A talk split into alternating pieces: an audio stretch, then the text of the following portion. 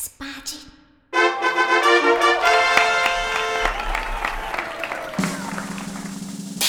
嘿嘿哈哈，十八般武艺，长辈帮忙，九弯十八拐。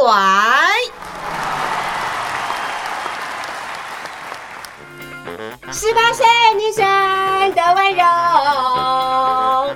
女子十八后上。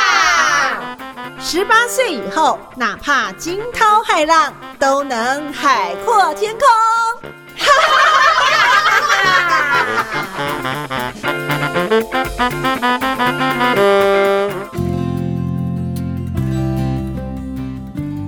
欢迎听众在我们中女好会讲的 Podcast 节目《女子十八后》，我们在今天呢特别邀请到我们这次的主题“跑跑人生”哦，特别邀请到是七十九级毕业新大附农的化学老师王富春。富春你好，你好，耶！哎，哎富春其实做这个“跑跑人生”这个题目，我自己就觉得非常非常的开心哈，因为这三年多我也开始跑步，然后我就觉得哇，一定要把这个运动跟大家来分享。那先请这个富春来帮我们介绍一下，就是你自己呢是什么样的机缘开始跑步？四十岁、五十岁跑来得及吗？啊，我本身从四十四岁开始跑哈，那时候其实我从以前小时候就有运动习惯，只是都喜欢打球类运动。哦，哎、因为球类运动感觉是一个 team 哎、通常跑步啦、游泳好像是比较算个人运动。对啊，后来因为小那个孩子小，没有办法再去跟朋友约说啊，我是我可以哦，打篮球所以。有顾虑到说哦，如果是最适合的，就只剩下跑步。那我刚开始因为自己膝盖不好，所以我一直以为说啊，打过篮球膝盖不好之后，我可能一辈子只能用走的，哦所以我从三十岁到四十岁中间，其实都是用健走路的。OK 就属于健走类的，对用走路运。嗯动。可是后来发现用走路运动，我们的新陈代谢还是不行，对，体重会缓慢的往上 往上爬。所以在一一个契机之下，就是说，哎、我看到，哎、我喜欢的、欣赏的演员哈，张钧甯小姐，她居然哎。看到她的姐姐在尝试跑马拉松，我就想说，哎、既然她都可以努力去在三个月的时间去训练到自己可以跑半马，哦，那她三个月，我年纪比较大，我花一年总可以吧？有为者亦若是对，这样子。嘿，我就想说，那我就想说，哎、一百零五年的一月，我想啊，我立志，我今年的的年底目，标，哎，嗯哼可以完成那个半马的哦那个马拉松啊所以你赛事。你花一年，然后慢慢训练自己。刚刚是听到你有说，就是张钧甯，她真的也是这个、呃看起来文文弱弱的，有没有？看起来就是一个弱不禁风的女演员，然后是这个明星，居然也可以训练三个月就跑，所以也激励了你。对然后另外听说你还有因为一本书也让你开启了你的跑跑人生的这个启蒙，就是。哎，刘亦轩小姐的一本用四十场马拉松庆祝自己四十岁，是所以我想说，哇，她可以这么有耐心的完成自己想做的事情。嗯我想说，如果我现在四十四岁，或许我尝试一下，我也可以做得到。是，我只要愿意去付出时间，我想我可以。嗯哼。嘿，所以你开始跑步到现在，老实说是刚好五年，对不对？对从二零一六年到今年二零二零年的年初，哎，我觉得我们这一集节目真的很棒，因为刚好也是农历呃农历年前后啦，对对所以呢也是这个新年伊始，就是刚开始的一个年度，不晓得大家有没有立什么样的新年计划？我觉得这个慢跑运动哈，或是这个跑步，其实对我们中年妇女来说是很友善，而且呢，它其实是一个呃很棒的有氧跟激励的一个运动。对你来说是吗？嗯哼，对。不过很多人都会讲说，哎、跑步不是很伤膝盖吗？你为什么要跑步？其实有时候这个观念真的不是那么正确。跑步只的时候，你更需要做肌力训练。对肌力训练完之后，你的膝盖其实更强化对，可以更强化。嗯了解了解，好，所以呢，今年的二零二二年，你是不是有你定新年的计划呢？其实呢，这个跑步，不论是这个呃小跑，或者是这个半马，甚至到全马哈，我真的鼓励大家，因为我自己也是，呃，在三年前，我因为有答应了朋友要一起去走西班牙的的圣徒之路。然后呢，当时我们就想说，那要总要练走吧，要练习一下。我就开始哈，每天走多少。后来走一走，觉得好无聊，走好像没感觉。那我来小跑好了，我就开始跑两公里、三公里，慢慢慢慢。我当时可以呃跑五公里，然后一个礼拜呢可以跑六天。就是每天都跑这样子哦，那呃，当然有时候状况没有那么好，可能就跑四公里。那最后呢，就是我可以跑到五到六公里，但是我就是只有仅止于自己训练，我没有去参加半马或者是全马这样的一个挑战哦。反正我觉得运动就是个人嘛，对不对？看你喜欢的。那其实要请呃这个富春来跟大家讲跑步的好处，是因为你一定从这里面。让你获得了更健康的这个宝贵的呃身体状态，是吗？跑步的好处有什么？跑步其实有时候跑的过程会很累，可是你跑完真的会很开心。就是除了哎，你会认识一群跟你志同道合的朋友，还有就是你你挑战。你完成这一次的那个跑步那种挑战自己的极限之后，你会觉得说，在过程很煎熬，会一直说我下一次再也不要了。我怎么我还要缴钱，还要虐待自己。对，可是跑完之后，你就会觉得说，哦，我们下一次 可能还需要，呃，可以参加下一次哪一场赛事，就会觉得好像它真的就是会让你会。也很像毒品呐，你会上瘾。是，这是一种呃心态跟心情。那就以身体的能力有没有这个呃更好，或者说我们的不论是肌力也好，或是有氧啦，或是让你看起来这个更精实哦个瘦，然后呢，但是又有力，然后呢精神很好。其他的方面呢？哎，其他方面的话就是。哎，人家会说，哎，你看起来比你实实际上年龄还要年轻。真的，富春跟我们都是七十九级嘛，就中年中七九，今年真的刚好是狗杂会。其实你看起来真的大概是四十出头，完全没有跟五挂在一起这样子。哎啊，然后就是说，呃。你会期待说，哎，下一次大家会到哪里去？会会探索我们的城市啊，会有会有更认识不同的地方。还有就是，你再就是会想说，哎，那如果下一次如果国外的话，呃，我们可以到哪里去挑战？嘿，所以其实五年多你也跑了十九场的全马，对，哦，哎，这个记录真的也非常非常的可怕。哎，你是跑马拉松，可是如果像我，我就觉得反正我就是把。跑步当成自己的一个运动习惯嘛，譬如说像村上春树，他也是每天跑步，而且听说每天是十公里，然后也常常呃参加马拉松。可是如果说像我，我就是只想要自己训练自己的体能，这样也可以吧？我不一定要参加马拉松也可以啊。可以啊，其实就是让这这就是让自己每天。可以让自己产生的马内啡可以很很开心。啊！像最近我参加的是一个规律跑者。哦，这个规律跑者我应该有跟您介绍过，就是哎一次五公里啦，五四二一，对啊，每每个礼拜四天以上啊，连续二十一周，可以让你自然而然形成一个习惯，那个习惯。那我一直就是这两三年一直我有维持这个规律的运动，哎，即使戴着口罩，我今天也慢慢跑，慢慢跑，跑了一个小时，就觉得哎。跑完不会累，心情很好，是，然后回家洗个澡就觉得，哎。我今天好像又又活过来了，这种感觉，嘿，哇，真的是跑步有非常非常非常多的好处。我有大概两三个月的时间，一直呢也在做这个跑步哈，就是等于疫情过后了哈。那今天呢，我们邀请到呢跑跑人生，呃，目前呢其实也是呃新大富农的化学老师王富春，富春也是七十九级毕业，所以呢，我们今年也是刚好五十岁。他在五年前呢开始接触跑步以及马拉松这样的一个赛事哈，全马那呃成果斐然，所以呢，我才想着跟大家来分享。我想呢，其实，在呃四十岁到五十岁这个阶段，其实我们小朋友大概也差不多长到了一个可能国中啊，哈，可以自己呃自立，所以他可以离开我们，我们可以离手，可以做自己的事情。所以我也在三年前开始有跑步。不过富春因为这个经验老道，才五年呢，居然跑了十九场的这个全马。如果给你呃，让我们的这个听众呢有一个小小的建议的话，我们要怎么开始准备跑步啊？第一双一定要有鞋子嘛，然后呢，要怎么样有正确的心态？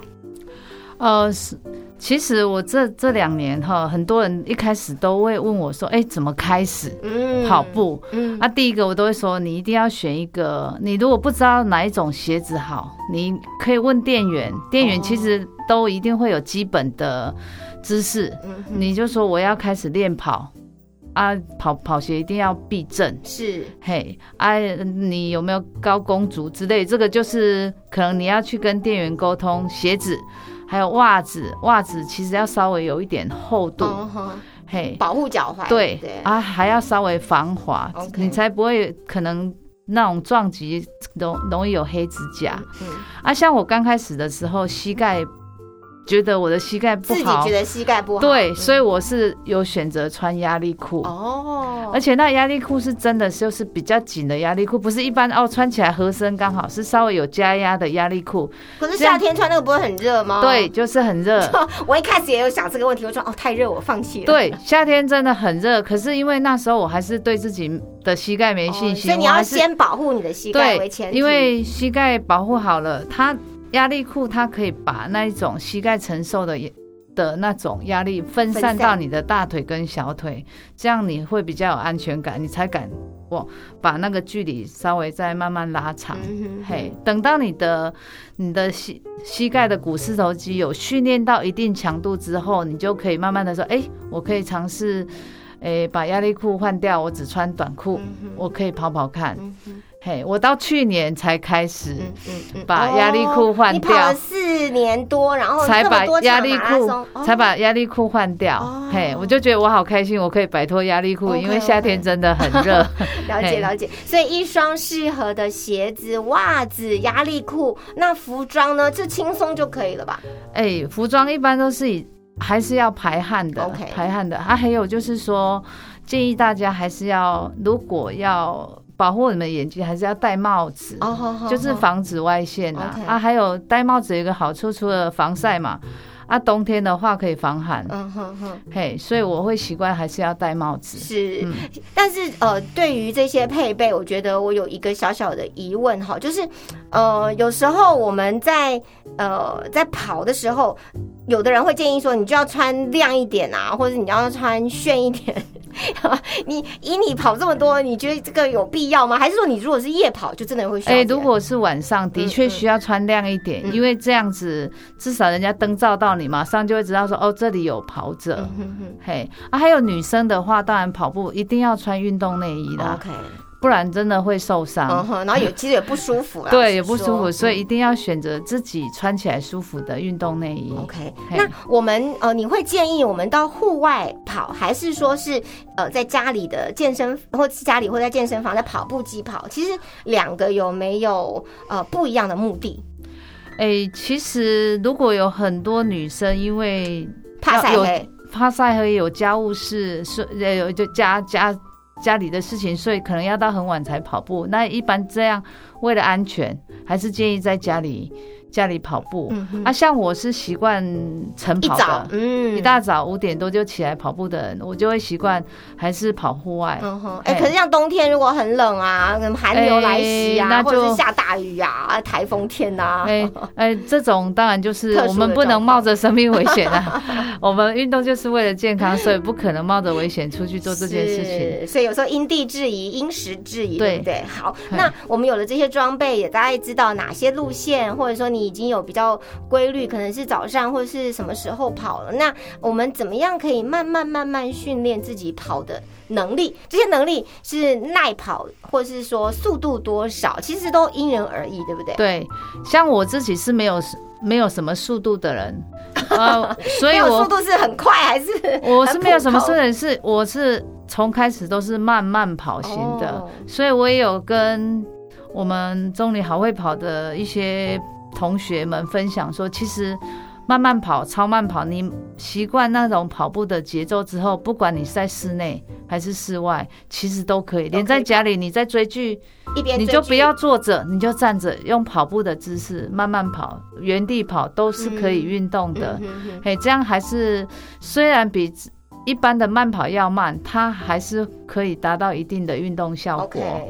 哇，这个其实呃，慢跑这件事情，或是跑步这件事情，其实是呃个人的一个选择。所以你选择你最适当的、最适合你的，那你当然有可能想要挑战的目标，或者你就是维持一个你的运动习惯，甚至像刚刚讲到我们的这个呃这个超慢跑，对不对？对，这个呢，我们等一下呢，一定呢要跟大家来好好的这个分享，也是呢这个富春他呃这几年一直在推广的。那我们谈这个之前，我想知道就是你既然已经跑了这个呃跑步当做一个训练的目标，而且你的偶像张钧甯啊，还有受到这本书的启发，所以当时你会想要跑马拉松这件事情，是你一开始。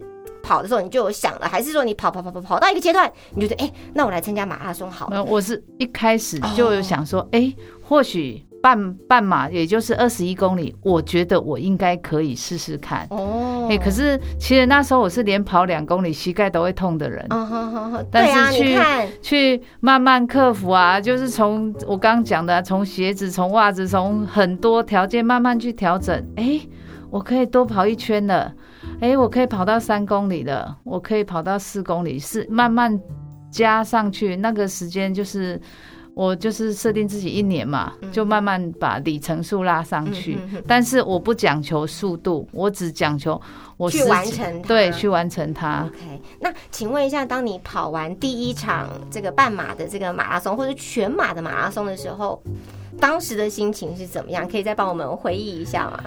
嗯，其实跑完第一场，我记得我是跑雾峰雾峰的阿昭雾马拉松，因为毕竟那时候我我有一个小孩，好像还在国小，一个在国中，所以想想选择离家近一，点对，当天就可以来回，对，当天就可以。来回。我们那时候花了两小时二十八分钟，嗯跑完的时候，我其实。没有特别感觉，我觉得哇，我我我做到了，嗯哈、我把它完成了，我真的可以，原来我真的可以做到嗯这样子。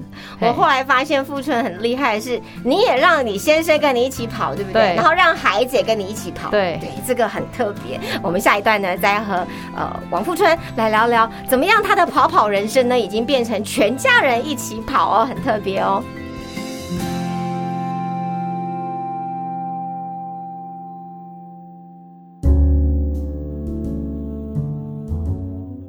各位亲爱的女子十八后听众朋友，大家好！又到了我们心灵游戏小单元的时间，我是小天使。今天小天使要来跟大家聊一聊，从你喜欢的运动项目看出你的人格特质。首先，如果你喜欢的是打篮球这个运动项目的话，来，你的人格特质就是。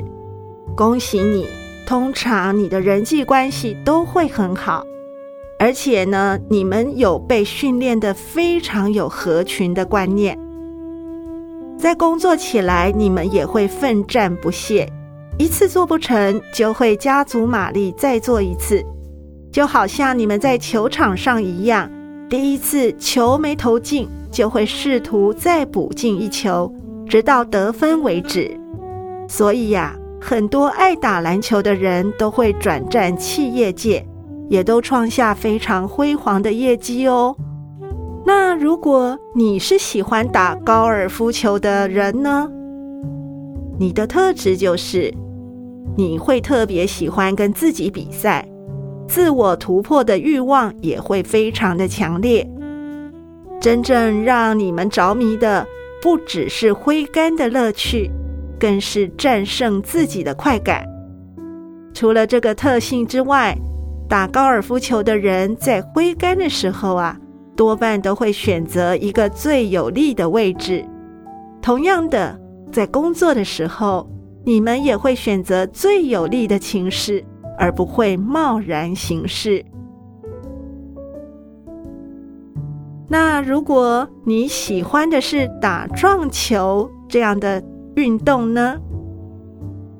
哎，你的人格特质大体而言，就是属于智慧型的运动员。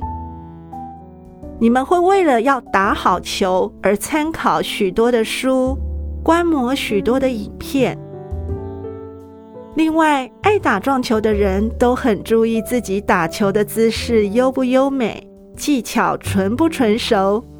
有趣的是啊，打球在乎姿势好不好看的人，在谈恋爱的时候多半也会注意形象，因为你们的脸皮是特别的薄，生怕会被别人看笑话哦。那如果你是爱打棒球的人呢？嘿，你的人格特质呢，是可以从你在练球的过程中看出来，你是一个自我管理非常严谨，还是松懈的。举例来说呢，棒球界的超级明星铃木一郎的练习历程就是非常严谨规律的。由于棒球选手的训练过程非常复杂而漫长，还有要练球要带的装备也是很沉重而庞大的，所以呢，呃，这个打棒球的人呢，他们从从小开始练球，就会养成呢，呃，在你们大大小小的事情，你们都是可以一肩扛的这样的习惯。所以，爱打棒球的人呢，你们是非常自律。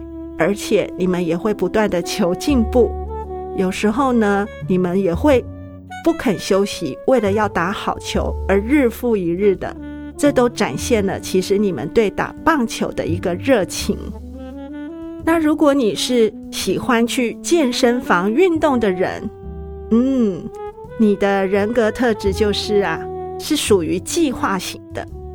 还有呢。你是会希望透过长时间循序渐进的练习，慢慢的去看到你健身的成果。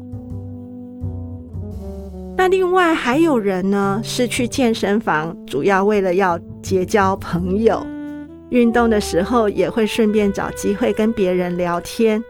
所以你们的这个人格特质呢，可能你们就是会喜欢花很多的时间去建立你们的人际关系。最后，如果你是热爱潜水的人呢？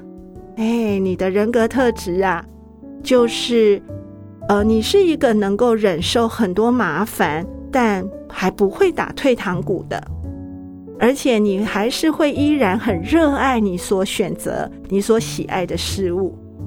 在你的个性上面，其实都有一点点择善固执，比较不容易接受别人的建议。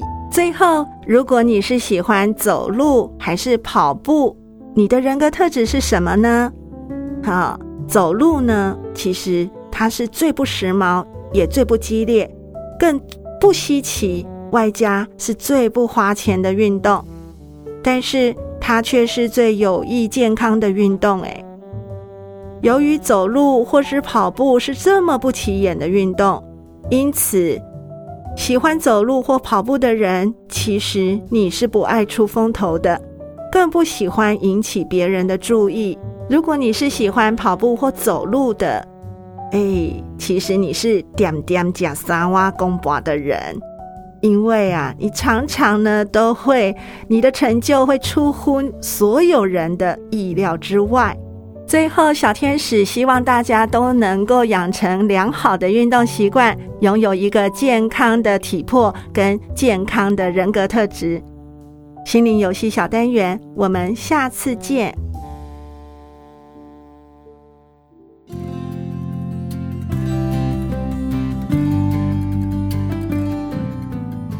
特别欢迎听众，也谢谢您持续收听《中女好会讲》Podcast 节目《女子十八后》，我是主持人秀妹。那么我们在今天特别邀请到大家呢，可以用更健康，然后呢来行塑，或是来挑选一个适合自己的运动。那刚好呢，因为之前前一阵子呢，我也看到了一些报道，好像呢，呃，选择不同运动的人呢，都代表了不同的个性哈。如果喜欢团队的活动的话呢，可能像打篮球啦这样子的。那如果说有比比较个人主义，或者其实通常呢比较有自律精神的，好像呢就会喜欢像跑步啦，或是游泳这种属于自我挑战的这个部分哈。今天我们特别邀请到新大富农呃化学科的老师王富春，富春他也是我们七十九级毕业的中女中的校友，来跟我们谈谈他的跑跑人生。五年跑了十九场的全马，我觉得我很佩服的是，他还让全家人。一起跑，哎哎，怎么做到的啊？哎，首先我我那时候单纯本来只想说，哎、我需要有个司机，有个私心啊，就哦，我如果出外去跑步，我不喜欢我那么一大早起来，我还得自己开车去，嗯。所以我就我自己做完决定之后，我就问我先生说啊，哎、我想开始跑马拉松，你有兴趣要不要一起开始训练？他说哦，好啊，哎真的其实我好开心，他愿意训练。可是，一开始他没有那么积极在训练，我很紧张。我就跟他说：“哎、还剩多久要比赛了哦？你有练到多少了吗？”他说：“有有有，我有在练，你不用担心，我可以跑是。他自己偷偷练就对不。对对他都自己在自己工作的学校练习。我们通常都是分开练习，没有没有一起训练。因为你要你要你跟他的时间一定要有一个时间要顾家嘛，对对就那时候小朋友还年纪没有那么大的话，所以就两个分开。但是想不到呢，两个都还蛮厉害的，而且有共同的目标。嘿，所以我我们现在两个都十九场，我们几乎都是那个马拉松的次数都一样。那你们是马拉松界的神仙眷侣，哎呃，就是蛮起，就是我们两个有一同 一一起的梦想，就是想要说，哎、一起去征服很多地方的马拉松赛事，这样。太棒了！那怎么样让孩子，年轻的孩子，可能高中生、国中生也一起参与？他们就你们。你们跑的时候也带他们一起去，本来是开始加油的，是不是？然后后来也一起跑。哎、其实我们就只说哦，我们什么时候有帮你们报赛事哦，你们就去玩一玩。哦吼，啊，中间有补给，应该蛮好吃的，你们可以去吃。哎、结果他们很开心的就跟我们去，那他们也曾经跑到十二公里了。哦。嘿，啊，有一些比较有意义的赛事，像世界地球日的五十周年，嗯，我也让他们跟跟着我们去到台北嗯。从总统府起跑的，他们就会很开心，因为。诶、也刚好有机会到台北嘛，啊，嗯而且很巧是我们两个小孩大炮都有拍到他们的哦。精选照片，他们就哇很开心说哦，原来跑步还有这么漂亮的照片，所以小孩子会因为我们跑步，它会慢慢的会去接受说，哎、这个运动也是蛮好玩的，一开始让他们觉得好玩，熟悉这个运动，然后呢，哎，看着爸爸妈妈，然后呢也一起参与，然后发现它其实蛮有趣的，他们也就会愿意投入，对不对？对对。哇，这个跑，所以跑步变成你家里面的呃这个家庭重要的活动，嗯。然后呢也是全家的一个很好的一个习惯。嗯。那当然这个过程当中就衍生出，其实呃傅春汉先生还有孩子呢就做了所谓的旅行跑步、旅跑这件事情，对不对对 o k 那这个是不是帮大家介绍一下？可以透过跑步来认识我们的环境，而且呢认识用脚来认识这个土地，甚至呢规划旅游的行程。对我从二零一八年初嘛，我那时候去名古屋跑的时候，是我还不熟悉，所以我是让旅行社去规划啊嗯去跑步。那后来到二零一九年，我就想说，嗯，或许我可以试试看，所以我就想说，哎、我我先是一月份生日嘛，我就去 Google 那一天到底有没有刚好有赛事，就哎。刚好我现在一月二十七号生日，有一场在石原岛，哦我还去 Google 石原岛到底在哪里？原来它是在冲绳的外面的一个小岛，其实它离花莲只有两百公里左右。好，我就想，好，那我现在的四十八岁生日，或许我们就可以用用一场马拉松对来庆祝，所以我就克服了语言障碍，想办法去报名那一场马拉松。那那我们也克服了自己去买机票，自己去订旅旅馆，好就跑完那一场。诶，四十八岁生日的马拉松，哦，对。哎，所以变成一个自助旅跑的开始，对自助旅跑，OK，啊，所以当年的七月，我就想说，哎、既然有这个经验，感觉很好，就看到那个北海道函馆呐，他七月七号是我暑假，我可以自己去，哦。我就想，哎、韩馆对，马拉松，老师有放暑假，对，我就想，哎、或许我们可以去尝试。再再去跑一场、嗯啊！那时候我们国内也有好手去北海道打打棒球，我就说，哎、我们就设定去看一场棒球比，赛，哦，加油，对，当加油团，对，嗯去帮台湾的选手加油，啊，又去爬一座山，去跑一场马拉松，我就觉得说，哎、感觉那种十天的行程做了做了三件很有意义的事嗯情，哼嘿，所以我现在都会觉得说，哎、如果下一次有机会，呃。到哪里去旅行，我就会先看一下说，哎、有没有刚刚好可以配合的马拉松赛事，是哎、就可以刚好就可以参与完，顺便在那那当地旅行。OK OK，哇，所以自助、旅行、跑步都可以达到，对不对？对哇，真的是超厉害。当然，这个就是要有事前的一些规划跟一个呃经验的一个学习，对不对？嗯，那其实呢，在去年你们全家人还是去还去了这个绿岛环岛，是不是？也是用跑步的方式、旅跑的方式。对，去年寒假那时候其实也有一点疫情，可是后来我们最后还是决定去的绿岛。嗯，那我就想说啊，绿岛这么冷，可是到那里了，我就在想要哪一天天气适合啊？那我就跟我先生说，那我们把绿岛跑一圈好了刚、好是绿岛一圈刚好是一个半马，哦，刚好二呃刚好二十一公里。嘿，就果然。跑步看到的风景跟我们骑着摩托车看到的风景完全都不一样，是。所以我就会觉得，诶、在国内旅跑也蛮有趣的。像去前年的暑假，我们是去澎湖旅跑，嗯我们到那个望安岛，哦我们也把望安岛绕了一圈。嘿，绕一圈就觉得，哎、我们也环岛了哦。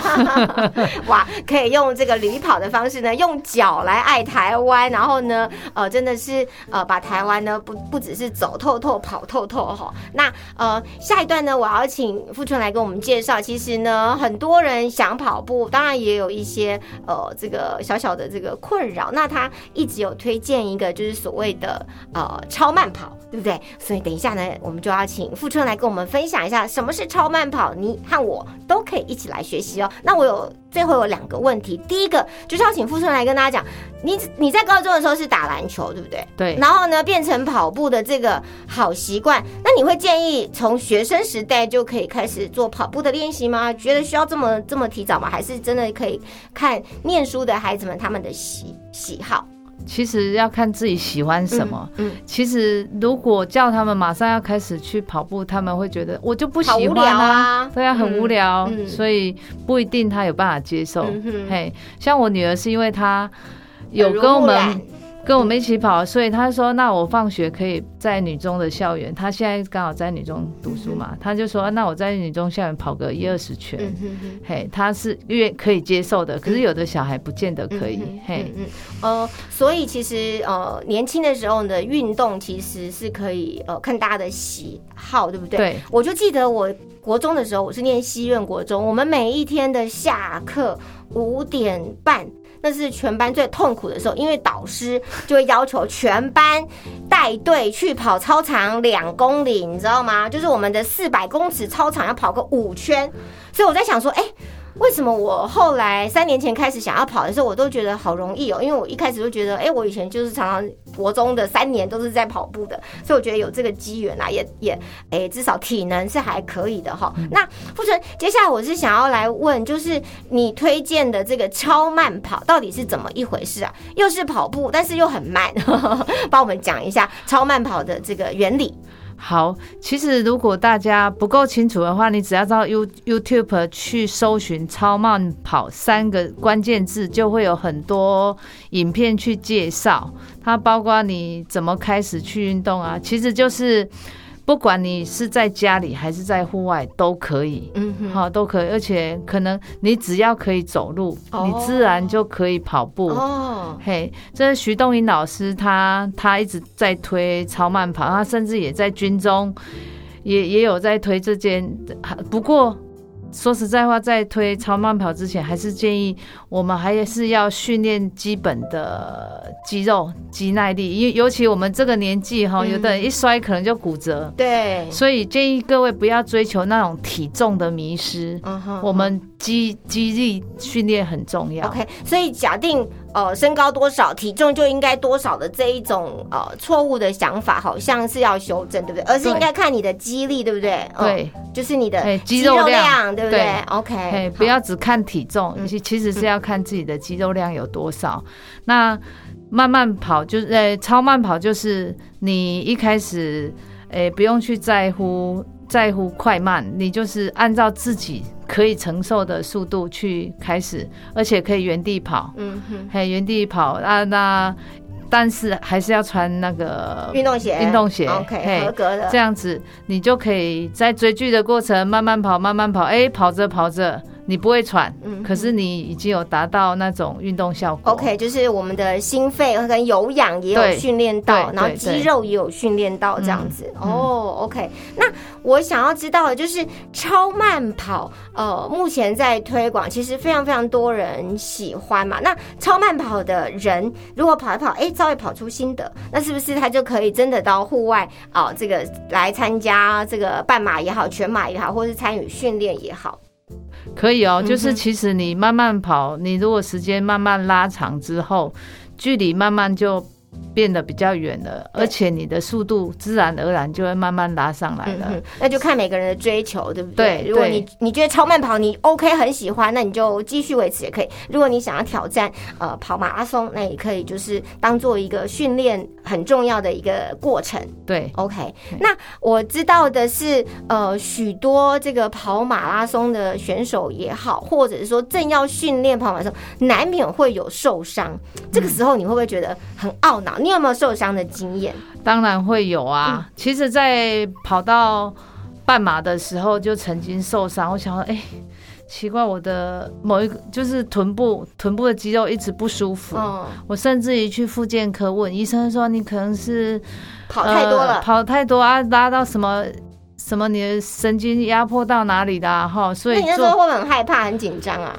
会，可是我就想说，好吧，医生建议我做什么复健，我就去复健。嗯我整整复健一个月，结果没有效果。哦嘿，我就想说，难道我的跑步人生要这样结束了束吗？就戛然。而止了。我就，想说，那去复健科没有用，那我想办法去其他的方式。有人就说，是会不会是你的肌肉没有松开啊？好，那你要用滚筒去把你的肌肉松开啊。所以我花了很多时间，每天就是用滚筒把自己的屁股啦、大腿啦，哈，都都把它滚一滚、松一松，结果慢慢的，哎、比较不痛了，哦，可有效，嗯，有效。所以我原来我才知道说，跑完步要放松肌肉这件事情也很重要。哦，嘿，所以不是只有跑步，跑步前的暖身暖身，跑步后的放松，放松跟伸展哦都一样重要。哇，嘿哎、我好像也没做到这个放松跟伸展。我那我可不可以请教一下？就是，比如说我可能有一阵子就是很规律的跑，但是呢中间可能就有两三个礼拜，或者是呢将近一个月，可能就很忙，就没有跑。譬如说我有一段时间可能每每个礼拜都跑五天嘛，然后哪一次呢五公里，然后呢可能两个礼拜特别忙，三个礼拜特别忙就没跑了。然后再跑的时候，我觉得好痛苦，因为我的膝盖好痛。譬如说跑了两公里之后，我就膝盖开始刺痛，然后呢，到最后我就用走的，然后呢，就是好几天，也就是有所谓的这个呃膝盖疼痛的状况。这样子我，我一开始就很担心，后来呃有到这个诊所啦，他们就说哦，你这有点类似这个跑者膝这样子，嗯。对，通常都是你休息一段时间之后，可能你的那个膝盖的股股四头肌的肌力不足，哦，啊，肌力不足，它它就没有办法保护我们的骨头。嗯，好，其实我们建议练肌力，其实就是保护我们的骨骼啦，避免我们的骨骼受伤。所以肌力的训练真的对我们这个年纪来说非常重要啊。那尤其是我们膝盖的股四头肌，你一一旦就是深蹲那个动作，哦好，你一旦训练过后，你会觉得说，哎、你的你连走路。也不会爬楼梯，也不会很辛苦，连蹲下来上厕所这件事情也不会那么的吃力。嗯哼哼，嘿啊，那这样子，甚至于你你的基地训练上来之后，你的你的跑步能够有不错的表现，而且比一般只只是走路的，你的膝盖比他们都要强 OK 强壮。嘿，哦哇，这所以呢，如果说有受伤的状况或者是不舒服的状况，是不是也会建议就是还是请医生呃来做一个诊治，然后呢，我们自己的这个训练也是要持续就对锻炼就是医生诊判判断完之后，我们还是要做一一一定的，慢慢让它恢复的肌力训练。嘿，而且肌力训练不要说，哎，我等完全不痛之后，其实只要是你可以忍受的范围，你慢慢训练你的肌力，是才可以维持你的跑步的那个寿命。哦。我我后来有办法一直维持，能够一直跑马拉松，是我一直持续在做肌力训练。就是为了我不要受伤 OK 我不要让自己的跑步能会会被迫中断。哦嘿，呃，富春之前有提到，他是说呢，就是呃，受伤其实是最好的医生。对为什么会有这个注解？哎、你你要去想办法把它解决。你如果受伤了，没有去想办法解决你的，可能你这个运动的寿命就没有了。嗯哼嘿，所以后来我觉得说，我不一定要去找真正的医生，我要去找方法。是，比如说我们学校有体育班有防护员，哦好，我就会去问我的防护员说，哎、我因为有一双鞋子，人家都说很好啊，很软呐、啊，很厉害的鞋子啊，啊，为什么我跑完我的我的后十字韧带会不舒服啊？嗯他就说。啊，那个很软的鞋子反而不适合你啊！嗯你不能穿那种，不是别人适合就你就适适合，所以你要穿的反而是可能要稍微硬一点的的鞋子才适合你。OK，所以因为受伤，所以你更了解你自己原本的需求是什么，对不对？对啊，每个人都是不一样的。对所以我们说有时候说是三折肱而成良医嘛，就是你自己知道自己的状况，反而呢，呃，适合别人不一定适合你，然后对你自己呢，反而变成自己最好的医生这样子。嗯嗯嗯哦，最后最后呢，我要请富春来给我们呃女子十八后我们的这个粉丝们呢来讲一讲，就是如果十八岁的小小富春，你会给他什么样的这个，不论在人生或者是呃在呃选择运动的时候有什么样的建议，还是说就是。怎么样的一个心情可以让未来，呃，这个可以有一个更广阔的胸怀也好，或者呢是可以对人生有不同的追求？诶、通常诶、跑者最常讲的一句话就是只有累积没有奇迹。哦，哎，这生命就是这样啊，任何的事情，嗯，嘿，所以就是你要在终点遇到更好的自己，你就是要不断累积，才可能有奇迹。哦，在终点遇到最好的自己，就必须要不断的累积，然后呢，才能够在终点创造奇迹。对，太棒了！哇，我们今天的跑跑人生呢，如果你有很多关于慢跑、超慢跑，或者是呢这个马拉松呢相关的问题，是不是都可以请教这个富春呐、就是大学呃可以姐。可以互相讨论啦。其实我也都还在学习，我也希望我自己可以可以更健康的跑下去。哇，太棒了！非常谢谢七十九集的王富春跟我们今天呢，呃，中女好会讲 Podcast 节目女子十八后呢，来聊聊她的跑跑人生。谢谢，我们下次见，拜拜，拜拜。